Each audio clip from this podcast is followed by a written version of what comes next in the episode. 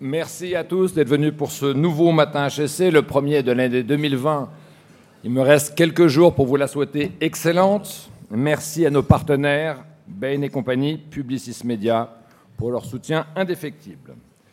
Aujourd'hui, nous recevons l'un des grands capitaines d'industrie de France, un capitaine qui aime particulièrement être à la barre quand ça tangue. À ma droite, Jean-Bernard Lévy, PDG d'EDF. Jean-Bernard Lévy, c'est en Lorraine que vous avez vos racines. Vous êtes issu d'une famille de médecins qui vous transmet très tôt une fibre patriote, républicaine, les valeurs du travail et de l'intérêt général. Son incarnation la plus forte est sans doute votre père, Claude Lévy, qui refusa d'émigrer aux États-Unis pendant l'occupation et entra en résistance alors qu'il avait 19 ans. Études brillantes au lycée Pasteur de Neuilly avant d'intégrer Polytechnique et Télécom Paris. Travailleur acharné, passionné de musique, on vous dit plus souvent à la chorale de Polytechnique que dans les soirées étudiantes. Dans la continuité de vos études, vous démarrez votre carrière dans les télécoms en 1979. France Télécom, comme on l'appelait à l'époque d'abord, puis la direction générale des télécoms, avant d'intégrer le cabinet du ministre des télécoms. Ce ministre, c'est Gérard Longuet qui vous repère, comme on dit. Et en 1993, il décide de vous confier la direction de son cabinet au ministère de l'Industrie. C'est peut-être à ce poste qu'est née votre vocation de redresseur d'entreprise. En péril, il vous amène à gérer les dossiers compliqués de l'époque, sauvetage de bulles, fermeture des mines de charbon, dérégulation des télécoms. 1995, vous quittez la politique et vous entamez votre carrière de dirigeant d'entreprise. D'abord dans ce que vous connaissez mieux, les télécoms, comme PDG de Matra Communication, puis dans la finance, comme associé gérant Dodo. Télécom et finance, voilà deux ingrédients qui vous auront bien préparé pour le grand défi qui vous attend en 2002, Vivendi.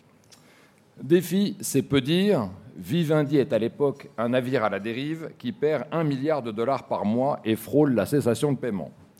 Jean-René Fourtou, son président, cherche un DG qui a du cran, et c'est à nouveau Gérard Longuet qui lui souffle votre nom. Pendant près de dix ans, votre quotidien sera fait de chaos, d'urgence et de coups de poker. Le redressement de Vivendi est un succès et le groupe connaît même une année de bénéfices record en 2007.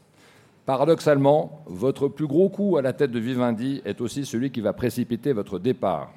Vous bouclez en effet le rachat de SFR au nez à la barbe de Vodafone en 2012. A priori, ça semble une excellente opération, mais quelques mois plus tard, Free débarque et bouscule le marché. Fourtou et Bolloré décident alors de séparer les activités télécomédia contre votre avis.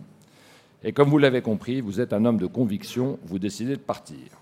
Mais votre réputation est faite, la prochaine grosse machine en péril ne tarde pas à se profiler, ça sera Thalès. Là aussi, situation de départ pas fameuse, situation explosive, deux actionnaires principaux, l'État et Dassault en conflit, les revenus baissent, vous décidez de cumuler les postes de PDG et DRH et en deux ans, vous réussissez le tour de force de renouer le dialogue social, relancer la croissance en réorientant le groupe vers le civil et les marchés émergents. On vous imagine alors parti pour une longue carrière chez Thales, mais en 2014, depuis votre chambre d'hôtel à Melbourne, vous recevez le coup de fil d'un conseiller de François Hollande. On vous veut à la tête d'un autre géant en difficulté, EDF. Difficile de dire non à une proposition qui émane directement de votre principal actionnaire. Après un temps de réflexion, vous donnez votre accord, un accord qui ne sera sûrement pas motivé par le salaire, puisqu'il sera divisé par deux du fait du plafonnement institué pour les PDG d'entreprises publiques. En tout cas, vous faites en, arrivant aux commandes d'EDF un constat très sévère. La dette est insoutenable, vouée à s'accroître du fait des investissements nécessaires, les agences de notation ont d'ailleurs plusieurs fois dégradé la note de l'entreprise. Il y a urgence à agir. Vos premières mesures ne vous rendront pas très populaires. Gel des salaires, réduction des coûts. L'heure est à la rigueur. Vous obtenez aussi du gouvernement une hausse des tarifs et la fin d'un accord qui vous contraignait à vendre de l'énergie à vos concurrents à vos prix plafonnés. Pour remobiliser l'entreprise, vous avez un objectif ambitieux, faire d'EDF le champion de l'énergie non carbonée. Or, il n'y a pas mille solutions pour y arriver à côté des renouvelables, vous avez besoin du nucléaire. C'est ce qui explique votre décision de reprendre les activités de réacteur d'Areva en 2015. Mais voilà que Nicolas Hulot arrive au gouvernement, ce qui pourrait vous faire redouter le pire. Votre stratégie est finalement validée par le président Macron, qui décide d'ailleurs, consécration, de vous renouveler à la tête d'EDF. Ça ne s'était jamais vu, mesdames et messieurs, depuis Marcel Boiteux en 1979. Toutefois, à l'image des retards du chantier de Flaminville, la situation d'EDF reste quand même délicate, ses perspectives obérées par une dette et un besoin d'investissement colossaux. Sur la demande du président de la République, vous préparez donc un plan de réorganisation du groupe qui séparerait le nucléaire des autres activités, les unes 100% publiques, tandis que les seconds pourraient voir des capitaux privés. Ce projet, baptisé Hercule, sera finalisé à l'été et s'il est confirmé, ce sera à coup sûr le grand challenge de votre second mandat. Pour l'heure, c'est un autre défi qu'il va vous falloir relever, répondre aux questions de Vincent Beaufils, à qui je passe la parole. Merci.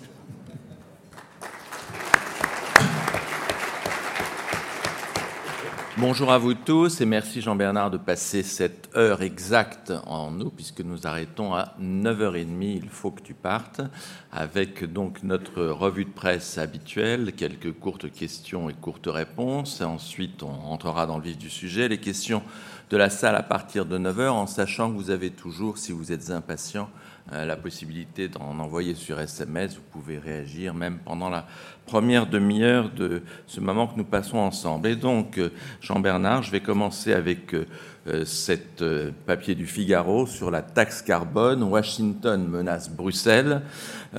donc, est-ce que l'avenir de la taxe carbone est aussi obscurci que la taxe anti-GAFA qui est refusée clairement par je n'ose pas dire nos amis américains. Bien, bonjour à toutes et à tous. merci, merci de ce portrait euh, assez exact. Enfin, il y aurait beaucoup à dire. Euh, sur la taxe carbone, je voudrais d'abord rappeler que ce dont parle le journal, c'est la taxe carbone aux frontières. Hein. Nous avons des taxes carbone intérieures. Euh, elles prennent diverses formes.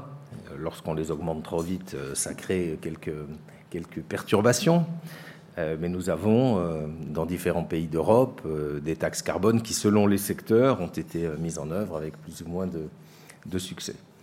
Évidemment, cela renchérit le, produit, le prix des produits qui sont, qui sont fabriqués en Europe, directement ou, indirectement. Et, donc, la politique de protection de la planète trouve ses limites euh, dès lors que euh, cette, taxe carbone intérieure, ces taxes carbone intérieures euh, renchérissent ou je dirais plutôt abaissent la compétitivité relative des, pays qui ont des taxes carbone et des pays qui n'en ont pas. Alors il n'y a pas qu'en Europe qu'il y a des taxes carbone, il y a d'autres grandes régions du monde qui en ont, et en particulier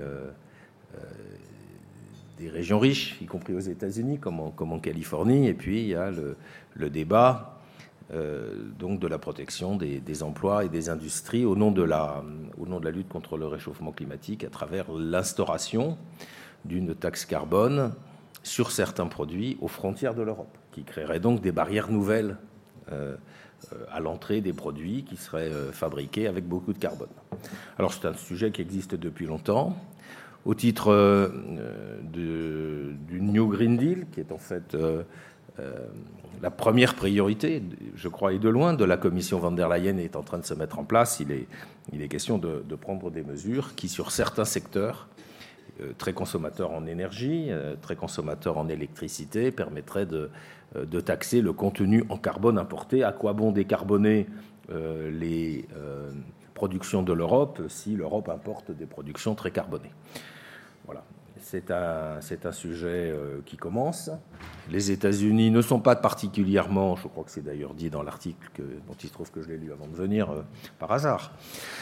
Euh, les États-Unis ne sont pas particulièrement ciblés, puisque ce sont plutôt des produits très pondéreux, avec des valeurs ajoutées, je dirais, d'ampleur moyenne, comme le ciment ou l'acier, qui sont plutôt importés de, la, de, pays où la main-d'œuvre est bon marché et les ressources minérales élevées donc plutôt la Chine, d'autres pays asiatiques qui sont ciblés.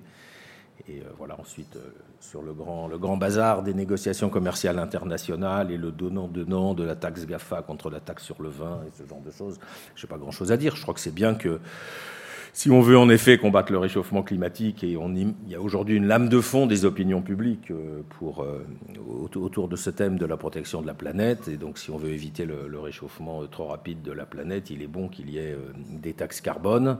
Tous les économistes un peu sérieux l'ont montré, il y a un consensus qu'il besoin qu'on a besoin d'une taxe carbone mondiale, et l'Europe est l'une des zones où les choses vont se mettre en place parmi les premières.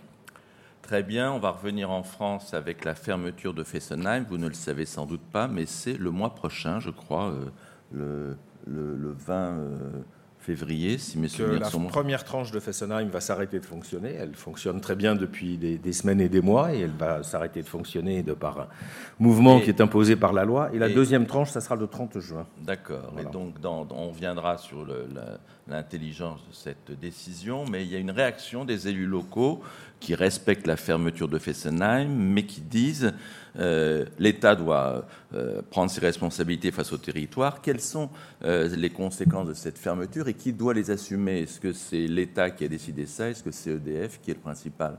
Employeur et pourvoyeur de fonds dans, cette région Je crois que la réponse à la question, c'est que chacun doit, doit, travailler dans son domaine. Donc nous, nous avons des salariés à Fessenheim. Il y a bientôt deux ans, nous avons signé avec eux un protocole d'accord avec les organisations syndicales représentées sur le site qui va nous permettre euh, de réaffecter les salariés. Certains, bien évidemment, resteront sur le site parce que du jour au lendemain, une centrale, nucléaire, vous vous en doutez bien, euh, ne devient pas un terrain vague. Il y a beaucoup de choses à faire encore sur le site, même si le nombre d'emplois est, très réduit par rapport à ce qu'il est aujourd'hui. Et par ailleurs, au titre de notre responsabilité vis-à-vis de notre chaîne de sous-traitants, nous avons créé une cellule euh, d'animation pour les quelques 300 personnes qui travaillent très majoritairement à Fessenheim et qui ne sont pas des salariés Le reste, évidemment, c'est la responsabilité de l'État, parce que c'est l'État qui, euh, est, chargé de cette, euh, enfin, des conséquences de cette décision euh, législative qui a été prise et qui conduit à, fermer Fessenheim. Et Madame Vargon et Monsieur de Rugy, à l'époque, ont été sur, le, terrain il y a environ 12 mois pour mettre en place un, protocole de revitalisation du site de Fessenheim et d'une façon générale de la région qui est au, sud de Colmar, entre Colmar et Mulhouse.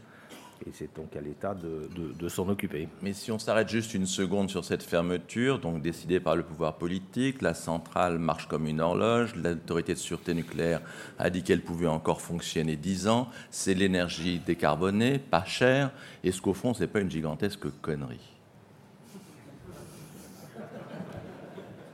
Juste un petit point. Euh, nous, nous sommes en train de, et nous l'avons fait pour la première centrale euh, à qui ça arrive, qui est celle de Tricastin, de prolonger de 40 à 50 ans la durée de vie de l'ensemble des centrales nucléaires. Il y en a 20, 32, qui ont été construites dans la catégorie des 900 MW, donc celles qui ont été mises en service grosso modo pendant les années 80.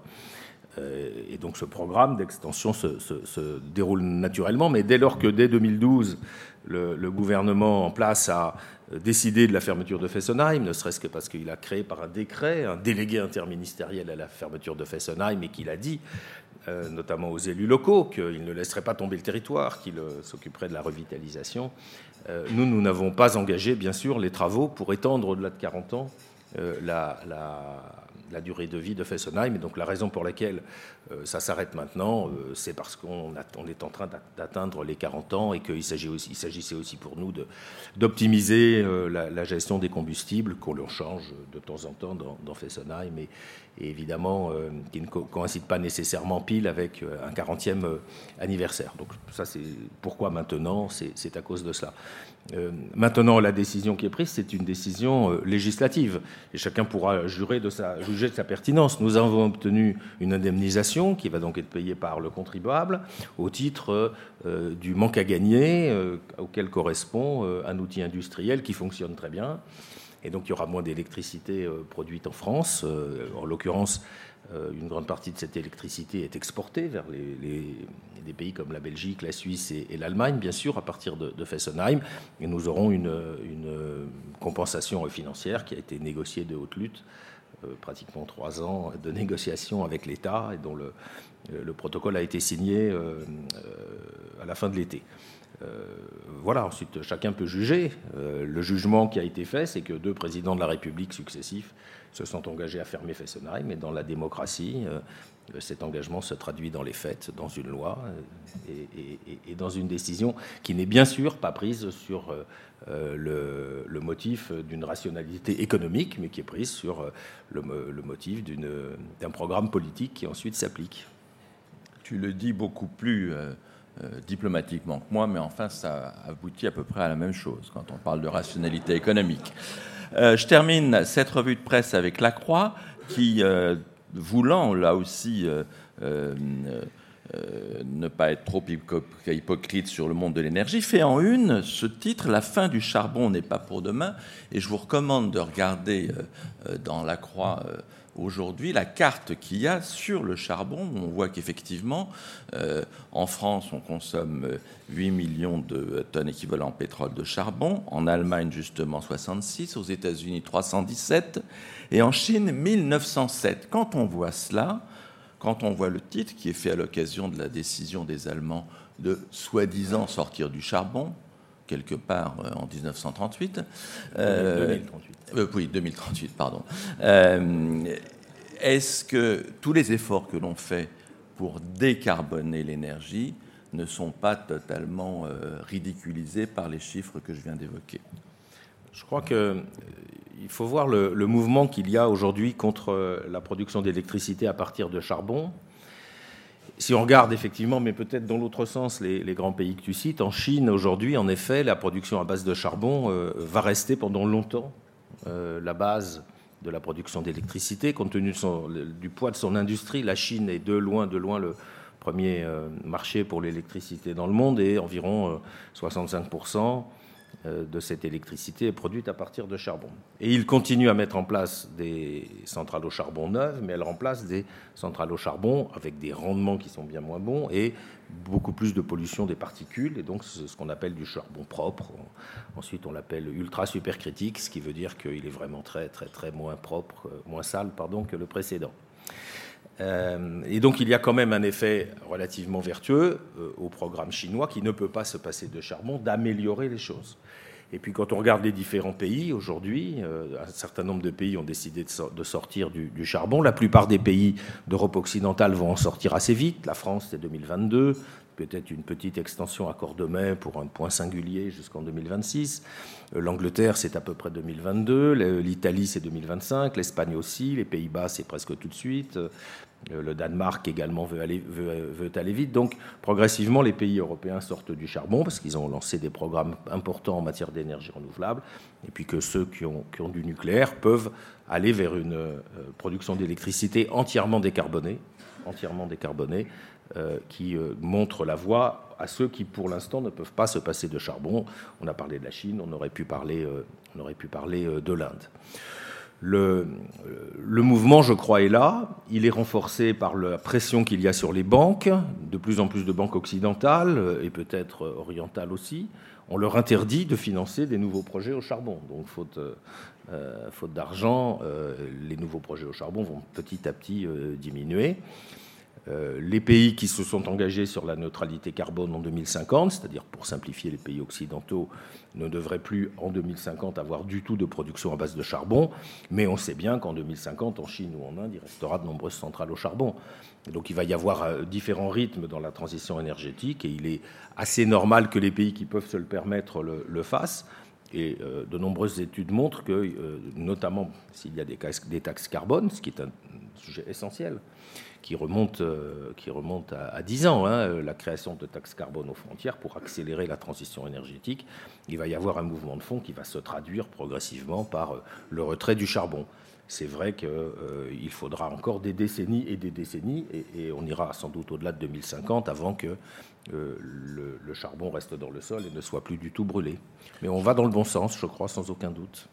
Je termine par un petit clin d'œil, pardon à nos amis de publicistes, parce que c'est une pub de BETC. C'est donc Le Monde hier soir, EDF, euh, signé EDF bien sûr. L'idée, c'est de vous vendre moins d'électricité.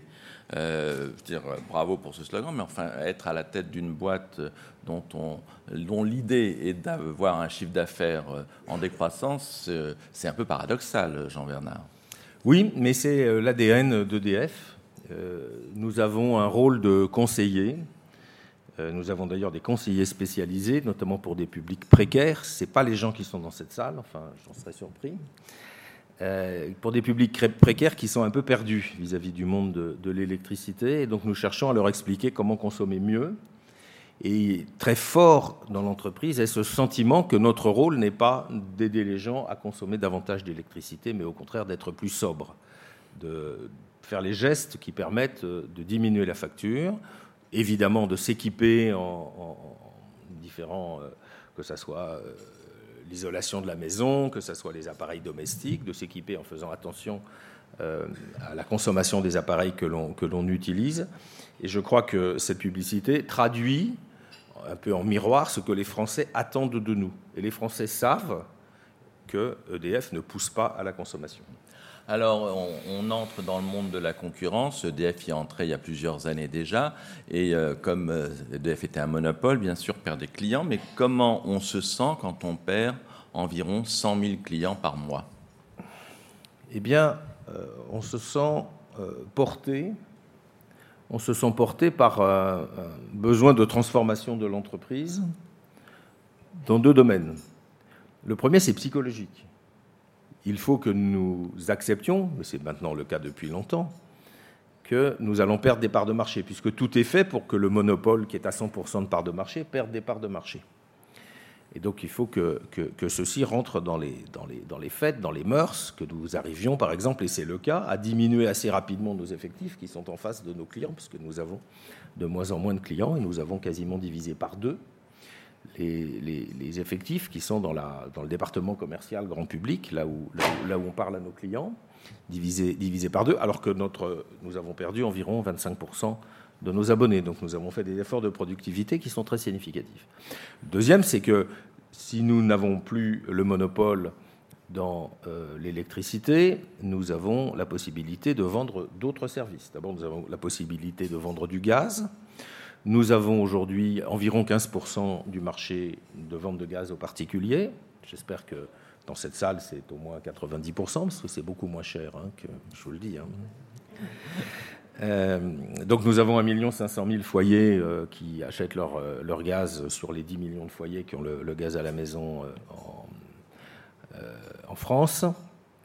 Et puis nous avons une, politique de valeur ajoutée, de vente d'autres services à, nos clients qui nous amène à aujourd'hui avoir une multiplicité d'offres. D'abord, il y a des offres électricité qui ne sont pas que le tarif historique, mais qui sont aussi des offres de marché. on parlait du fait que cette semaine, nous allons lancer pour la première fois une offre régionalisée qui s'adresse à nos concitoyens qui vivent dans un endroit très, très particulier du pays pour faire un test et voir un peu ce que ça donne, si on leur, on leur parle un petit peu comme le font les gens de la grande distribution, d'avoir des produits de proximité. euh, plutôt que des produits qui euh, viennent de partout. Euh, nous avons donc l'électricité sous diverses formes, différents types de contrats. Nous avons le gaz, nous avons des produits d'assurance, nous avons euh, des produits de domotique avec, euh, avec SOWI. Nous avons des produits qui sont liés à la mobilité électrique avec Isivia, pour ceux qui, par exemple, s'achètent une voiture électrique et ont besoin euh, d'une borne de recharge à la maison. Nous nous sommes engagés à fournir une borne de recharge à tous les Français qui en feront la demande.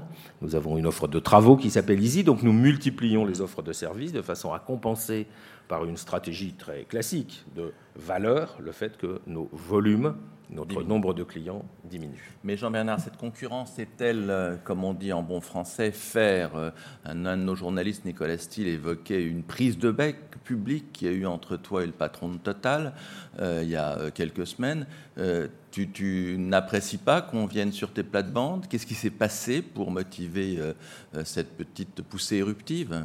Non, il y a pas de. Moi, je ne suis pas réputé éruptif, moi. Enfin, en l'occurrence, ça s'est euh, ça, ça, un peu euh, tendu avec euh, le patron de Total. Oui, oui moi je ne suis pas du tout éruptif. Plutôt, je crois que j'ai plutôt la réputation d'être assez, assez zen. Le, le, débat ne portait pas sur les parts de marché à l'aval, comme on dit, hein, sur le marché de détail. Il portait sur la manière dont le régulateur, il y a maintenant dix ans, a organisé le marché à l'amont, c'est-à-dire le marché de gros sur lequel euh, nos concurrents, qui ne sont pas toujours euh, euh, ni, des saints ni des PME, profitent en fait des investissements que DF a fait sans être d'ailleurs rémunérés comme il aurait dû l'être dans le parc nucléaire pour venir sans aucun investissement de leur part récupérer une part significative de notre production nucléaire à un prix très bas. C'est le mécanisme qu'on appelle celui de l'arène. Et donc le débat avec, avec Patrick Pouyanné portait sur la manière dont nous percevons différemment ce qui est euh, vu de Total, euh, ben, je dirais une bonne chose, puisque c'est une aubaine. Je n'investis pas et je, profite du produit des, concurrents. En tout cas, c'est ce que je disais et que je persiste à dire. Et qui est vu d'EDF, euh, eh bien, une, mauvaise chose, puisque nous investissons, nous prenons les risques, et ensuite on nous dit ben, c'est vous qui avez tout fait, mais vous devez vendre ça à un prix très bas à vos concurrents. Voilà donc ce, qui portait, ce sur quoi portait la discussion. Ça va changer, ça? Ça va être euh, un peu plus euh, équitable, ce, mécanisme de fourniture d'électricité ce, mécanisme qui est effectivement euh, asymétrique, qui fait que soit le prix est bas et le prix est bas pour tout le monde, soit le prix est élevé et euh, nos concurrents peuvent nous acheter à un prix euh, qui est bas, donc dans lequel EDF n'est jamais gagnant, ce mécanisme qui s'appelle l'AREN. Nous faisons tout pour euh, qu'il y soit mis fin. Ça dépend du régulateur, ça dépend de la manière dont la régulation va être mise la nouvelle régulation va être mise en place. des discussions ont été engagées entre la Commission de Bruxelles et le gouvernement français sur un projet que le gouvernement français vient de rendre public, puisque depuis quelques jours, il y a une consultation publique, donc chacun peut s'exprimer une consultation publique sur une nouvelle forme de régulation de la production nucléaire française euh, qui mettrait fin à l'arène. Et donc on espère que dans le courant de l'année 2020, tout ceci sera euh, totalement euh, acté, béni par Bruxelles. Et il faudra derrière une traduction législative, puisque le système actuel vient d'une loi qui a été votée en 2010. On évoquait tout à l'heure la fermeture de Fessenheim. EDF a rendu public, je crois, la semaine dernière, euh, ce que devait être à la fois le calendrier et les sites, les 14 réacteurs qui euh, vont être fermés. Comment ça a été choisi? Oh, c'est très simple. D'abord, ça a été mis dans l'ordre alphabétique, chacun l'aura noté. Deuxièmement, euh, la programmation pluriannuelle de l'énergie, sur, laquelle nous avons bien travaillé avec le gouvernement actuel. Hein. on a estimé que commencer à fermer des réacteurs partir de 2029 ou 2030 et étaler la fermeture sur une trentaine d'années de réacteurs dont la, durée de vie euh, se termine, hein, dont la vie va, expirer. Donc, fermer ces réacteurs sur une trentaine d'années, c'est un bon projet industriel, hein, puisque nous avons 58 réacteurs, il en restera 56 quand Fessenheim aura fermé. Donc 56 réacteurs à fermer en 30 ans, c'est à peu près deux réacteurs par an. Il nous semble que c'est un bon rythme industriel. Et le démantèlement d'un réacteur, c'est une vraie activité industrielle, c'est un vrai business. nous nous sommes organisés, nous, comme un, comme un business sur cette activité de, démantèlement. Et donc nous avons estimé que euh, la PPE qui fixe la fermeture de 14 réacteurs, dont les deux de Fessenheim, à l'horizon 2035, correspond assez bien à la vision industrielle que nous avons nous-mêmes de la fin de ces réacteurs. Ensuite, quand des réacteurs arrivent en fin de vie, eh bien, ceux qu'on ferme les premiers, euh, c'est ceux dont la vie est la plus euh, éloignée et, et pas ceux qui sont les plus récents. Et donc la liste des sites qui a été euh, faite tient compte en fait de la date de mise en service. Troisièmement, le gouvernement nous a demandé, et nous trouvons euh, que c'est également une décision tout à fait justifiée, d'éviter de fermer, bien que ça soit fait à Fessenheim, un site complet. Donc il y a un site sur lequel euh, il y a deux réacteurs assez anciens, mais comme ils ne sont que deux, nous ne l'avons pas inscrit sur cette liste alphabétique. Et donc il reste sur la liste alphabétique le croisement entre l'ancienneté des sites et le fait qu'il y ait au moins quatre réacteurs sur chaque site, ce qui fait que si on ferme deux réacteurs, il reste deux réacteurs et un site industriel vivant. Alors, euh, c'est 14... Pardon de cette euh, longueur, non, non, mais, juste. C'est donc très, très classique et très rationnel cette fois-ci. C'est pas comme Fessenheim.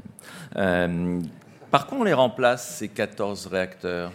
Eh bien, on va les remplacer, je l'espère, par de nouveaux réacteurs nucléaires. Notre euh, opinion, ah, c'est que nous ne savons pas aujourd'hui euh, arriver à la neutralité carbone euh, sans, sans nucléaire. Ce n'est pas seulement EDF qui le dit, EDF le dit haut et fort.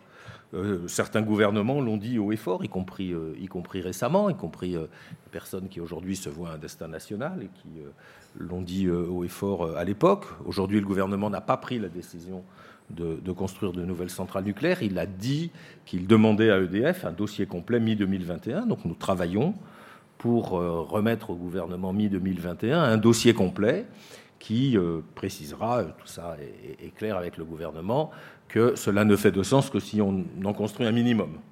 On se propose de construire sur trois sites deux réacteurs sur chaque site, c'est-à-dire 3 fois 2, 6 réacteurs au total, pour un total d'environ 10 gigawatts. C'est une décision dont nous estimons qu'elle est, sans regret, c'est-à-dire que quelles que soient les évolutions technologiques dans tel ou tel domaine, si la France veut continuer à garder la possibilité euh, de répondre à la neutralité carbone, il faut construire assez vite six réacteurs nucléaires. Le reste ensuite dépend de décisions politiques, bien évidemment. Et des la, EPR la aussi, politique euh, énergétique. Des EPR nous, aussi performants que celui de Flamanville. Et que ceux de Taishan, des EPR aussi performants que ceux de Taishan, qui fonctionnent comme une horloge depuis euh, un an et demi pour l'un et, et, quelques mois pour l'autre. Pourquoi celui de Taishan fonctionne parfaitement et celui de Flamanville est encore repoussé jusqu'en 2023 et, et, pourquoi y a-t-il 20 réacteurs en construction en Chine et, et un seul en France? Pourquoi? Oui, pourquoi?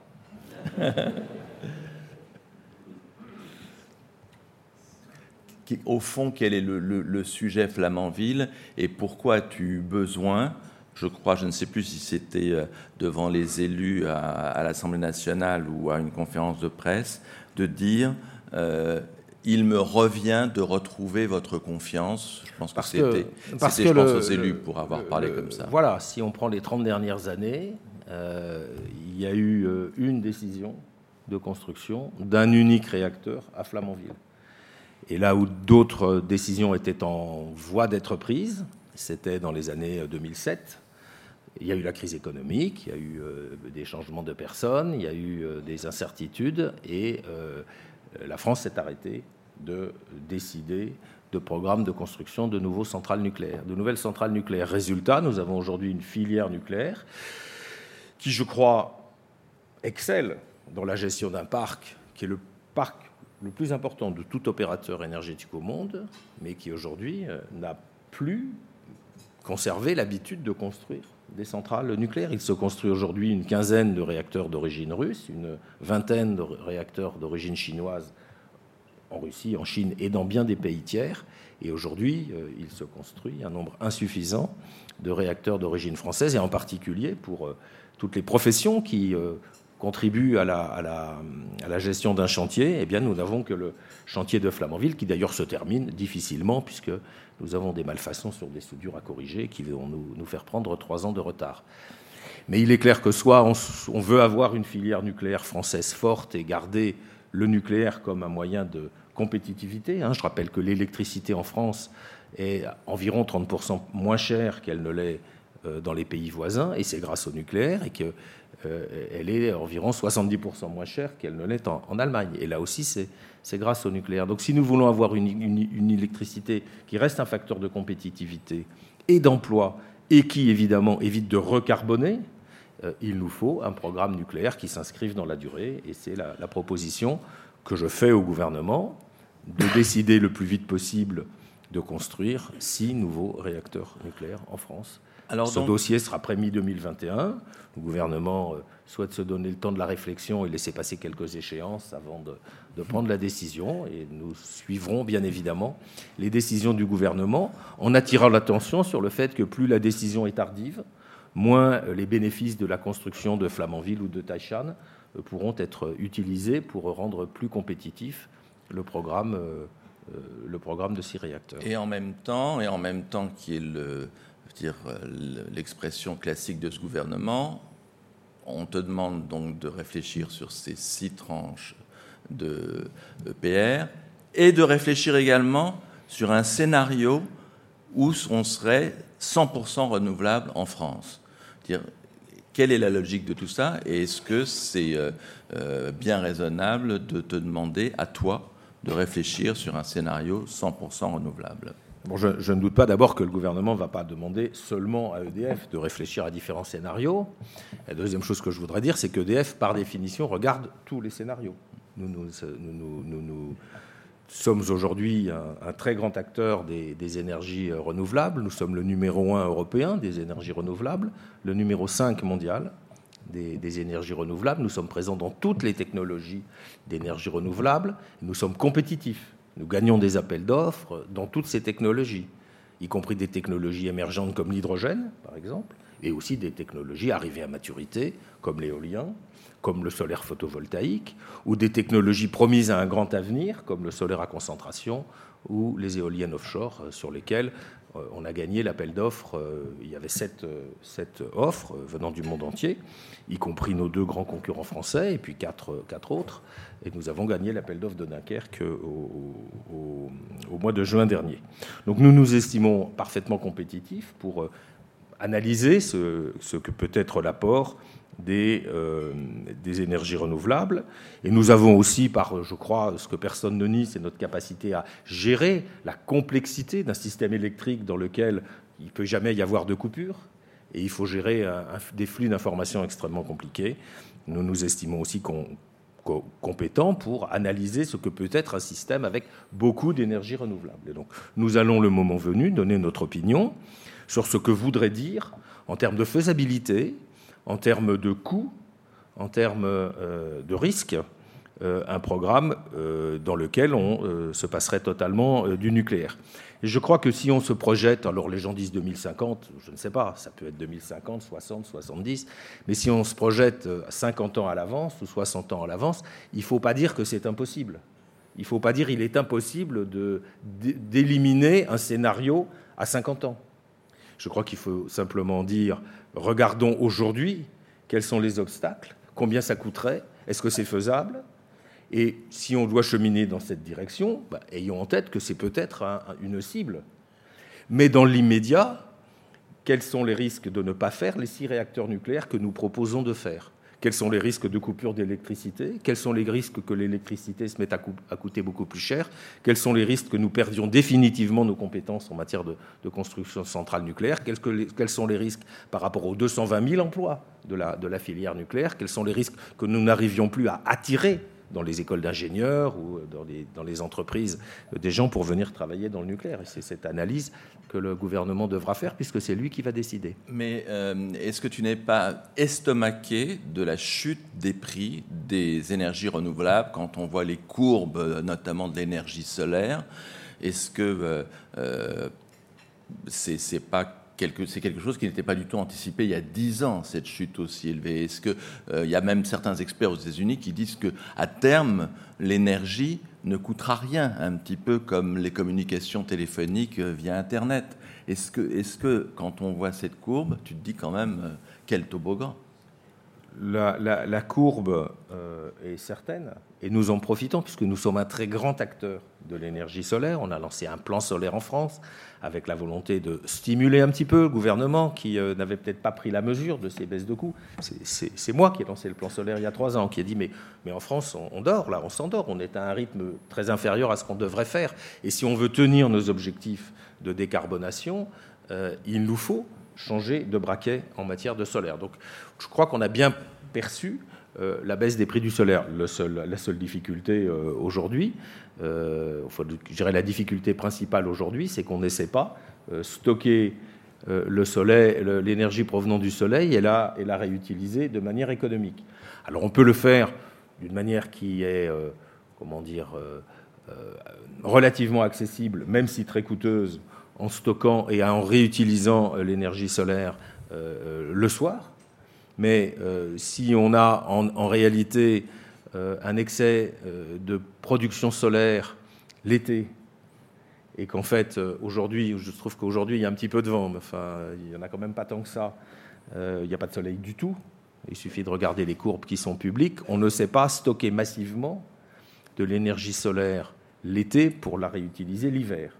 Les moyens de stockage, quand on fait des calculs, aboutissent à des aberrations. Donc ne comptons pas aujourd'hui sur euh, des innovations de rupture qui permettront de résoudre euh, ce sujet-là, alors qu'on ne sait pas si c'est possible ou pas. Mais on ne dit pas que c'est impossible. On dit, trouvons le, des cheminements sans regret qui permettront de bénéficier de ruptures dans les coûts, par exemple des coûts du stockage, qui sont aujourd'hui extrêmement élevés. Si un jour on arrive à les gérer, euh, eh bien, il faut qu'on y soit prêt. Mais en attendant, on ne peut pas couper le courant. Vous avez noté deux fois l'utilisation du terme sans regret. C'est, euh, je trouve, très intéressant par rapport effectivement au choix qui engage les dizaines d'années futures. Deux questions sociales pour terminer cette partie avant de passer la parole à la salle. régime des retraites EDF, qu'est-ce que la nouvelle loi change? On n'a pas vu énormément de grèves, même s'il y en a eu un peu. Tu vas nous dire, réellement pour EDF, qu'est-ce, que, qu'est-ce qui se passe avec ce projet de loi? Eh bien, nous, nous sommes sous un statut qui est très, qui est très particulier, puisque nous avons l'un des 42 statuts qu'il s'agit de supprimer. de fusionner dans le service universel des retraites, le fameux SUR. et, mais en même temps, ce statut est très particulier puisque, en réalité, nous cotisons à la sécurité sociale, comme si ce statut n'existait pas, et puis qu'il y a un régime d'entreprise additionnel qui fait que l'entreprise paye davantage pour assurer euh, la différence entre les prestations du, régime général euh, de, la sécurité sociale et les prestations du régime euh, spécial des ce qu'on appelle les IEG, les industries électriques et gazières. Donc il est prévu un basculement. Il est prévu un basculement uniquement pour les générations qui sont nées après, 2000, après 1975. il est prévu des clauses qui permettent de bien gérer ceux qui auront accumuler euh, des, droits jusqu'en 2025 dans l'ancien régime, mais qui pourraient n'en bénéficier qu'au plus tard en 2037 ou en 2039. Nous sommes en train, nous avons commencé à parler de sujets qui sont liés à la pénibilité, donc nous avons beaucoup anticipé tout cela. Il n'empêche qu'aujourd'hui, euh, certains salariés traduisent leur mécontentement par des mouvements de grève, par quelques, euh, quelques mouvements qui sont d'ailleurs euh, contraires à la loi à tel ou tel endroit, et nous avons eu l'occasion de, porter plainte systématiquement dès lors qu'il y avait euh, des atteintes aux, biens et, aux personnes. Il y a aussi eu des atteintes aux personnes, c'est tout à fait clair. et ce sujet se règle dans la, dans la concertation au sein d'EDF. Elle avait commencé bien avant que Jean-Paul Delevoye remette son rapport, puisqu'on a comment dire, une, habitude de, traiter ces sujets-là à l'intérieur du, régime spécial, et elle va continuer à, se faire. Il y avait d'ailleurs une réunion hier au ministère. Mais en termes financiers, ça va coûter plus cher à EDF, euh, plus cher à la collectivité enfin, eh ben, Ça, on le saura quand on aura fini la négociation. Pour l'instant, je ne peux pas répondre sur euh, le fait qu'il y aura des économies euh, d'un côté ou des sacrifices de l'autre. Et dernière question. C'est d'ailleurs l'une des difficultés, hein, il ne ah faut pas se voiler la face, le fait que les principes du service universel de retraite ont été euh, affirmés dans le rapport de Levoix, puis dans le projet de loi qui a été transmis il y a quelques jours au Parlement, mais que les modalités pratiques dépendent de concertations ultérieures, ce qui fait qu'il nous est difficile, et on a quand même euh, quelques salariés euh, chez EDF et quelques salariés jeunes qui se demandent ce qui va se passer, puisque je répète, tous ceux qui sont nés avant 1975 ne sont pas concernés. Euh, la question, c'est euh, qu'est-ce qui va vous arriver? La réponse, ben, on ne peut pas vous dire pour l'instant. Donc ça, ça crée, euh, ça renforce un petit peu l'inquiétude sur ce sujet des retraites. Et donc Bruno Le Maire disait hier soir à un dîner où nous avions le privilège d'être, Frédéric et moi, que on n'avait pas assez augmenté les salaires en France depuis la crise, depuis 2008. Est-ce que c'est vrai chez EDF je vais, je vais euh, laisser Nicolas Steele commenter ça. non, enfin, tout, le monde sait qu'il y a eu une, époque euh, antérieure à mon arrivée où ce, ce, discours n'était pas vrai. Effectivement, effectivement, et que EDF euh, e a été, enfin ses employés, choyés sur ce plan-là. La première question de la salle revient à nos amis de Bain, et je leur passe la parole. Vous mentionnez tout à l'heure le programme solaire. Entre 2017 et 2018, vous avez lancé trois grands programmes au service de la transition énergétique du pays, mais évidemment du groupe, donc solaire, stockage euh, et mobilité électrique, avec des objectifs extrêmement ambitieux, plus 10 gigawatts de capacité de stockage, plus 30 gigawatts de solaire. Deux ans ou trois ans après, pouvez-vous nous dire où vous en êtes? Quels sont les enseignements tirés? Et notamment que doit-on faire en France pour faciliter l'adoption de ces nouvelles technologies?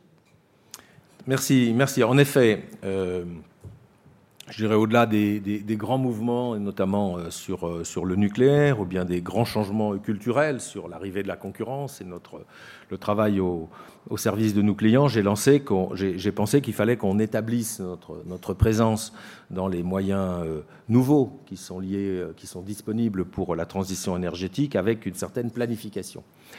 Le plan solaire, j'en ai dit un mot tout à l'heure, c'est le premier plan que j'ai lancé. Euh, il visait en fait à euh, stimuler la production d'origine solaire en France, en disant, premièrement, on ne va pas assez vite et on ne tiendra pas les objectifs de la PPE si on ne se fixe pas un objectif de l'ordre de 20% d'énergie solaire, d'électricité solaire dans le mix électrique en 2035. Or, on était à l'époque à 1,5%. Donc, quand on travaille sur un dossier et que les dix premières années, on a fait 1,5% et qu'il s'agit des les 20 années suivantes de monter à, 20%, il faut vraiment changer de braquette. Et deuxièmement, pour la part d'EDF, nous, nous étions je dirais, des, focalisés sur des projets solaires où nous réussissons très bien dans des, tas de pays du monde, le Chili, le Brésil, le Moyen-Orient, l'Inde, euh, l'Afrique du Nord, etc. Euh, mais avec euh, en France une part de marché extrêmement modeste, mais qui était en fait en relation avec le malthusianisme du ministère français chargé de l'énergie en matière d'organisation des appels d'offres. Donc on a un petit peu secoué cette inertie et aujourd'hui le plan solaire nous a nous donné deux, coups de fouet. Le premier, c'est que nous sommes devenus euh, le premier installateur, et de loin en France, euh, d'installation d'autoconsommation sur la base de panneaux solaires pour la clientèle des particuliers avec notre, offre qui s'appelle Mon Soleil et moi.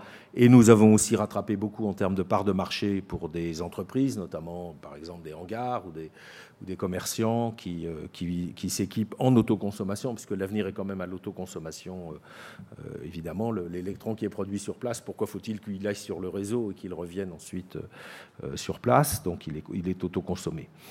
Le gouvernement a un petit peu accru ces, projets mais pas complètement libéré. Le gouvernement n'est pas, n'est pas très, très allant euh, à l'idée qu'il y aurait des grandes fermes solaires. Et donc, euh, nous ou d'autres, nous, nous, gagnons des appels d'offres pour 200, 300, 500, 800 mégawatts solaires dans des régions effectivement peu habitées. En France, on ne dépasse pas 30 mégawatts. Il faudra probablement aller un peu plus loin, sinon, sinon ça ne marchera pas. En tout cas, avec le plan solaire, EDF s'est remis au centre du jeu en France. Hein, le plan solaire est en France et a continué à, à agir de façon très, très active sur des projets solaires dans le monde entier. Stockage et mobilité, évidemment, sont liés, sont liés aussi au solaire. Le plan stockage, c'est de rappeler que euh, si on veut aller vers une, une transition énergétique efficace, il faut qu'on arrive à faire des progrès en matière de gestion de l'intermittence. Donc le stockage, là aussi, est multiforme. Euh, stockage euh, à travers les systèmes hydrauliques qu'on appelle des steps, qu'il s'agit de renforcer. Et nous travaillons sur plusieurs projets dans le monde entier. Euh, stockage euh, euh, avec des systèmes de batterie dont les coûts sont en train de baisser, mais relativement vite, pas si vite que ça, mais qui posent des tas de problèmes écologiques. Hein. L'industrie de la batterie n'est pas une industrie qui est neutre sur le plan environnemental. Et si la batterie devient le, premier système de stockage et de gestion de l'intermittence, il va se poser des problèmes très, très significatifs en termes de gestion de l'environnement dans les filières de, de batterie, euh, et puis euh, stockage avec d'autres mécanismes, et on regarde différents types. Il y a l'hydrogène, il y a les roues d'inertie, etc., etc. Donc on a déployé euh, des montants additionnels en matière de recherche et développement, d'investissement dans des start-up et de d'investissement dans des projets concrets un peu dans le monde entier sur le stockage et ça se déroule bien. Sur la mobilité électrique, la mobilité électrique est un, est un sujet qui évidemment est en train de bouleverser le secteur automobile. Euh, et euh, nous sommes euh, destinés, nous sommes décidés à y jouer un rôle important. Donc on a une filiale qui s'appelle Isivia, qui se déploie, qui déploie des bornes de recharge et qui gagne des appels d'offres sur les quatre pays clés où on s'est on a décidé d'investir, qui sont la France, le Royaume-Uni, la Belgique et l'Italie, qui sont les quatre pays où on a une présence commerciale très forte. Donc sur 200 millions d'habitants, nous voulons être un grand acteur de la mobilité. On a déjà fait des, acquisitions et on, en, prépare une assez significative pour euh, les semaines qui viennent, j'espère. Alors, suspense, hein, on va essayer de savoir. Euh, une question de nos amis de Publicis. Oui, bonjour. Bonjour. Pour revenir sur la question du mix énergétique et peut-être sans se projeter en 2050, comment voyez-vous s'articuler finalement le système de production entre les, grosses entités comme les centrales nucléaires et ce qui est possible aujourd'hui au niveau local en termes d'unités de, production euh, plus légères et peut-être plus en réseau? La, production d'énergie au sens large est, un, est un, euh, selon les technologies, plus ou moins centralisée. Euh, il y a euh, beaucoup de production d'énergie totalement décentralisée, notamment en matière de chauffage urbain, par exemple. Aujourd'hui, euh, nous qui sommes à Paris, un très grand nombre d'entre nous, nous, sommes des abonnés à la CPCU, qui est un système décentralisé qui fait venir des combustibles dans des chaufferies et qui ensuite chauffe de l'eau et nous la distribue. Ce système, aujourd'hui, existe dans certaines énergies, mais pas tellement dans l'électricité. La question est de savoir si avec les, les nouvelles technologies, euh, il y a un intérêt économique à euh, produire et consommer localement, plutôt que d'avoir un système universel, extrêmement euh, numérique et flexible et très interconnecté, hein, puisque la France est interconnectée à l'ensemble de ses voisins. Il y a des échanges permanents dans, toute l'Europe de l'Ouest. Et, si petit à petit, il va y avoir un une certaine superposition, une certaine euh, euh, comment dire, diminution du réseau unique, national, centralisé, vers des réseaux d'électricité locaux. C'est ce qu'on appelle les, les, les micro-grids, les mini-grids, les smart grids. Ces systèmes sont expérimentaux un peu partout dans le monde. Nous en expérimentons euh, nous-mêmes. Ils se heurtent à des obstacles quant à leur viabilité économique, mais aussi dans un pays comme la France, ils se heurtent à un obstacle qui est important, c'est celui de la péréquation tarifaire. Or, la France est très attachée au fait que l'électricité a le même prix partout. Et si vous mettez en place un système un peu autonome, qui reste peut-être connecté au, réseau national de temps en temps, mais qui pour l'essentiel se gère de façon autonome, petit à petit, c'est le ferment de la dépéréquation tarifaire et du fait que l'électricité ne coûterait pas la même chose sur tout le territoire national. Et donc il y a des menaces quant à euh, l'égalité devant l'accès à l'électricité et l'égalité du prix de l'électricité qui fait quand même partie je dirais, du, socle, du ciment de notre, de notre société. Donc nous allons dans cette direction, nous regardons comment ça peut se passer, mais ce n'est pas aujourd'hui une, lame de fond euh, si importante qu'on pourrait le penser. Alors, donc, on va prendre les questions de la salle, le temps qu'on identifie les bras qui se lèvent. Frédéric, tu avais une question? Une question de, marketing. Vous venez des télécoms, euh, comme je l'ai rappelé. Euh, on a vu à la dérégulation des télécoms, les opérateurs, certains opérateurs entrer dans des stratégies de changement de marque. Je pense notamment à France Télécom qui est devenu Orange pour notamment conquérir l'international. Est-ce qu'il y aurait un bénéfice pour EDF à unifier vos différentes marques commerciales en France et à l'international, notamment aussi dans une logique de transition sociétale ou sociale vers une entreprise, je dirais, comme les autres? Bien, c'est une bonne question. Nous avons euh, installé la marque EDF en Grande-Bretagne. Ça a coûté très cher. Hein. Ça s'est fait avec euh, des dépenses qui sont importantes. Et aujourd'hui, la marque EDF est bien reconnue en Grande-Bretagne comme une des marques leaders en Grande-Bretagne. Nous avons une bonne réputation en Grande-Bretagne. En France, c'est tout à fait autre chose. Nous sommes loin devant tout le monde. Nous sommes loin devant nos concurrents. Et nous sommes loin devant tous les autres services publics. Et donc les, taux de notre, taux de notoriété est de 100%. Notre, euh, euh, nos NPS sont extrêmement élevés. Euh, la satisfaction de nos clients est extrêmement élevée et donc la valeur de marque d'EDF est absolument unique. Donc ce que nous avons fait, c'est que nous avons évidemment conservé cette marque en essayant bah, de lui donner peut-être davantage d'attributs de la modernité que des attributs traditionnels, puisque cette marque est, ancienne, euh, et je crois que nous avons plutôt bien réussi. Euh, on le voit aussi, par exemple, sur la manière dont, nous arrivons à recruter. Alors c'est moins vrai dans les écoles de commerce, parce qu'il y a notamment le domaine du luxe qui est devant tout le monde, mais si nous regardons dans les écoles d'ingénieurs, nous sommes systématiquement dans les cinq premiers employeurs souhaités par les ingénieurs, au milieu de Google ou d'Airbus. Donc il n'est pas question pour nous de changer cette marque. Au contraire, nous l'avons mise en œuvre en, Grande-Bretagne, où notre marque traditionnelle, qui était euh, London Electricity, n'était pas très bonne. Euh, et aujourd'hui, c'est EDF.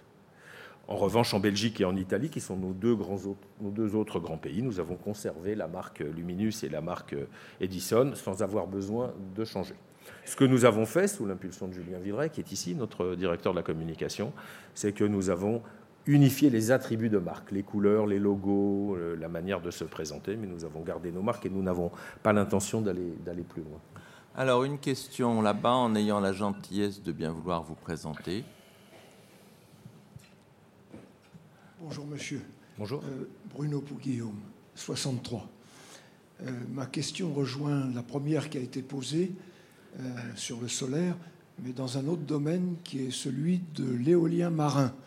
Vous en avez très brièvement, euh, vous y avez très brièvement fait allusion tout à l'heure en disant que vous aviez gagné l'appel d'offres de Dunkerque.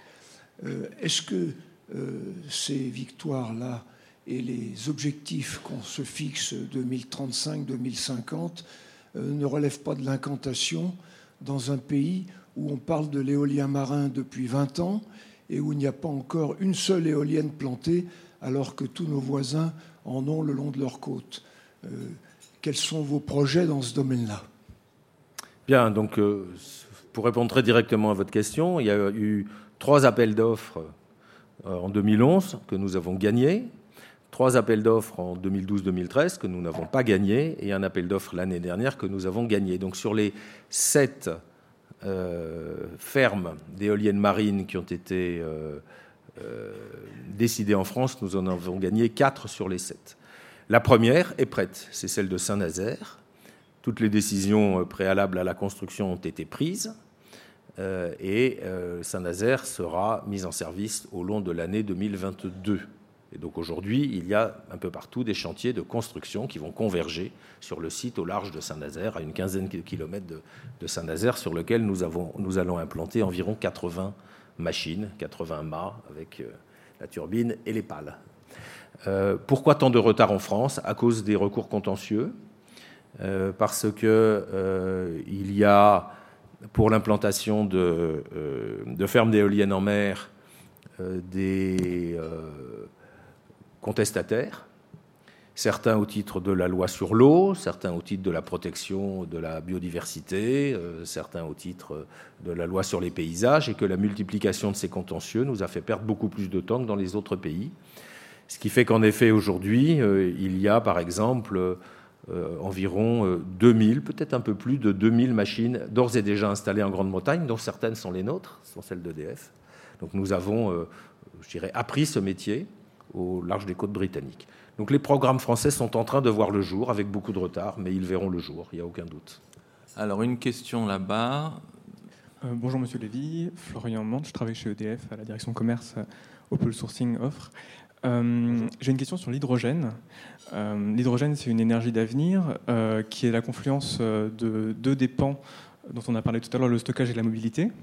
RTE a publié la semaine dernière son rapport sur euh, l'hydrogène comme source bas carbone et surtout euh, l'hydrogène comme euh, élément stabilisateur du réseau demain, dans un réseau où il y a plus de renouvelables et plus d'intermittence. J'ai deux questions. La première, c'est de savoir comment se positionne le groupe EDF sur l'hydrogène.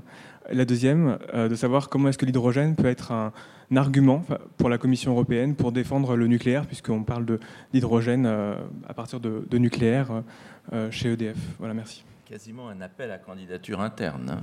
Hein. Bien, ben, nous avons, nous l'avons pas appelé plan hydrogène, mais nous avons mis en place une stratégie sur l'hydrogène en tout début d'année dernière.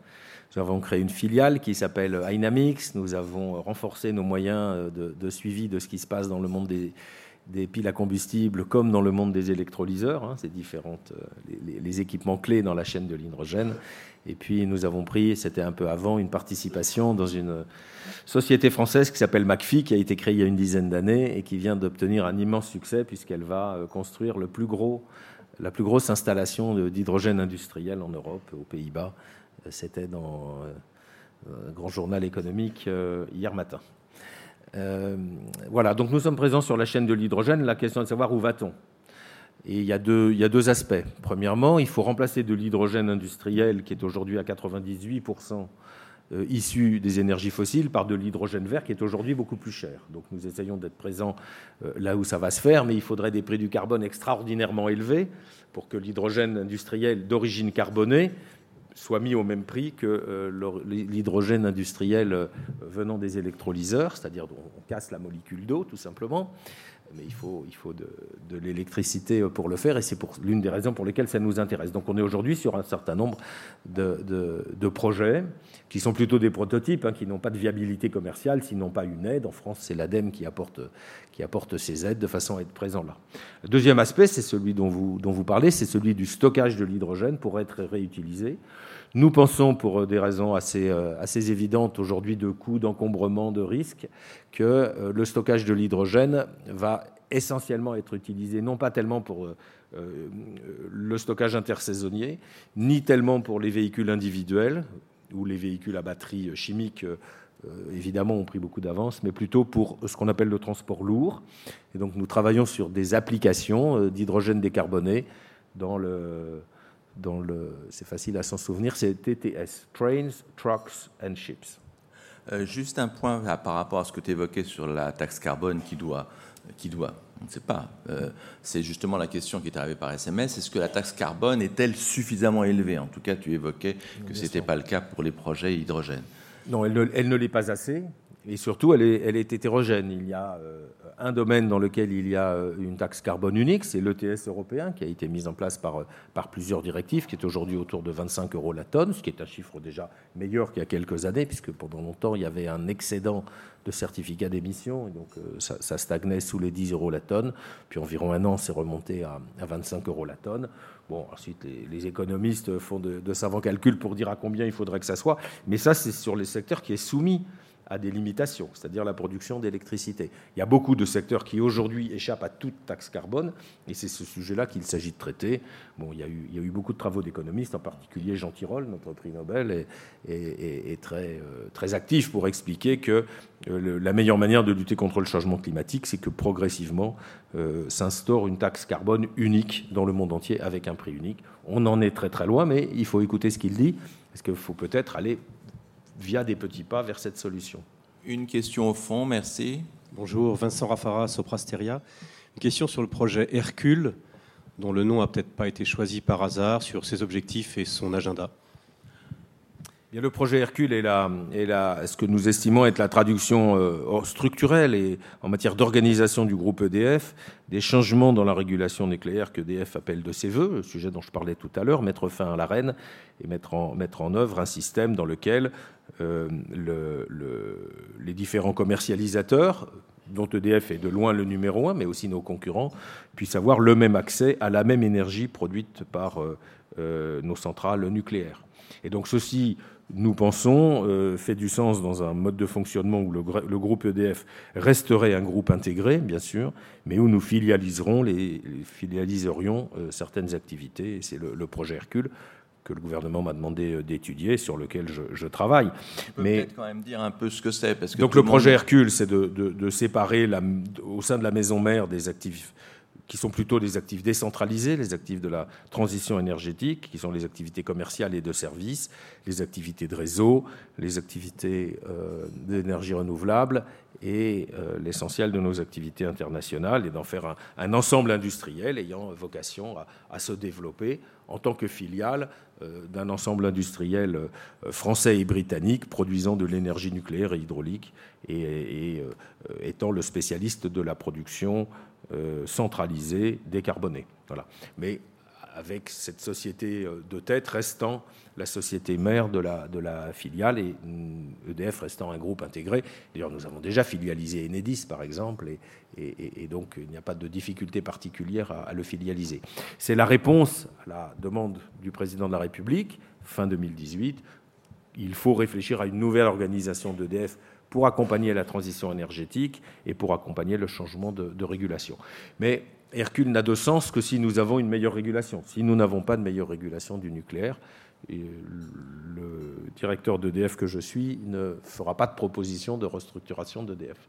Il y a un aspect quand même que tu as mis de côté, c'est le fait qu'il y a une partie qui serait cotée, hein, la partie euh, euh, énergie renouvelable, et une partie qui serait totalement euh, étatisée. Est-ce que c'est une forme de réponse au fait que le cours d'EDF est désespérément plat J'ai regardé sur les deux dernières années, j'ai pas voulu me plonger en arrière, alors que d'autres concurrents non français progressent beaucoup plus? Alors il y a deux, questions en une seule. Hein la première, c'est celle effectivement des moyens qui seraient donnés à la société qu'on appelle vert dans notre jargon, la société qui toucherait les énergies décentralisées, les renouvelables, les réseaux, etc., euh, les activités commerciales et de services. Euh, euh, par une augmentation de capital, on pourrait donner plus de moyens à cette, à cette société qui serait détenue par exemple à 70% par la société, euh, la société mère. Et donc ça nous permettrait de rattraper un certain retard par rapport à d'autres énergéticiens européens et en effet pas français, dont les cours de bourse sont plutôt flambés ces dernières années, parce qu'ils pas, n'ont pas le handicap de l'arène que nous avons, qui, est un boulet pour nous.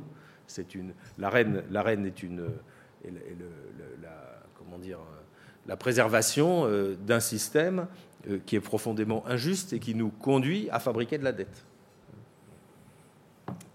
Euh, donc on arrive à 9h30, on a promis de te libérer. Frédéric, à toi pour conclure. Pour la conclusion, nous voilà au terme de ce taux d'horizon passionnant sur la transition énergétique et sur l'ouverture à la concurrence en France, dont on comprend qu'elle n'est pas toujours loyale. On peut conclure, pour paraphraser une banque près d'ici, que vous êtes l'électricien d'un monde qui change, et le capitaine d'une entreprise un peu particulière qui doit constamment partager ses choix stratégiques avec le politique. Un peu particulière aussi l'attachement des Français à cette entreprise, à cette marque que vous avez rappelée, avec un régime de retraite un peu spécial, mais aussi une capacité spéciale de mobiliser ses retraités après une tempête. Alors voilà, Jean-Bernard Lévy, on vous souhaite bonne chance pour obtenir une régulation plus favorable et adapter EDF à tous les défis qui seront les vôtres. Merci. Merci beaucoup.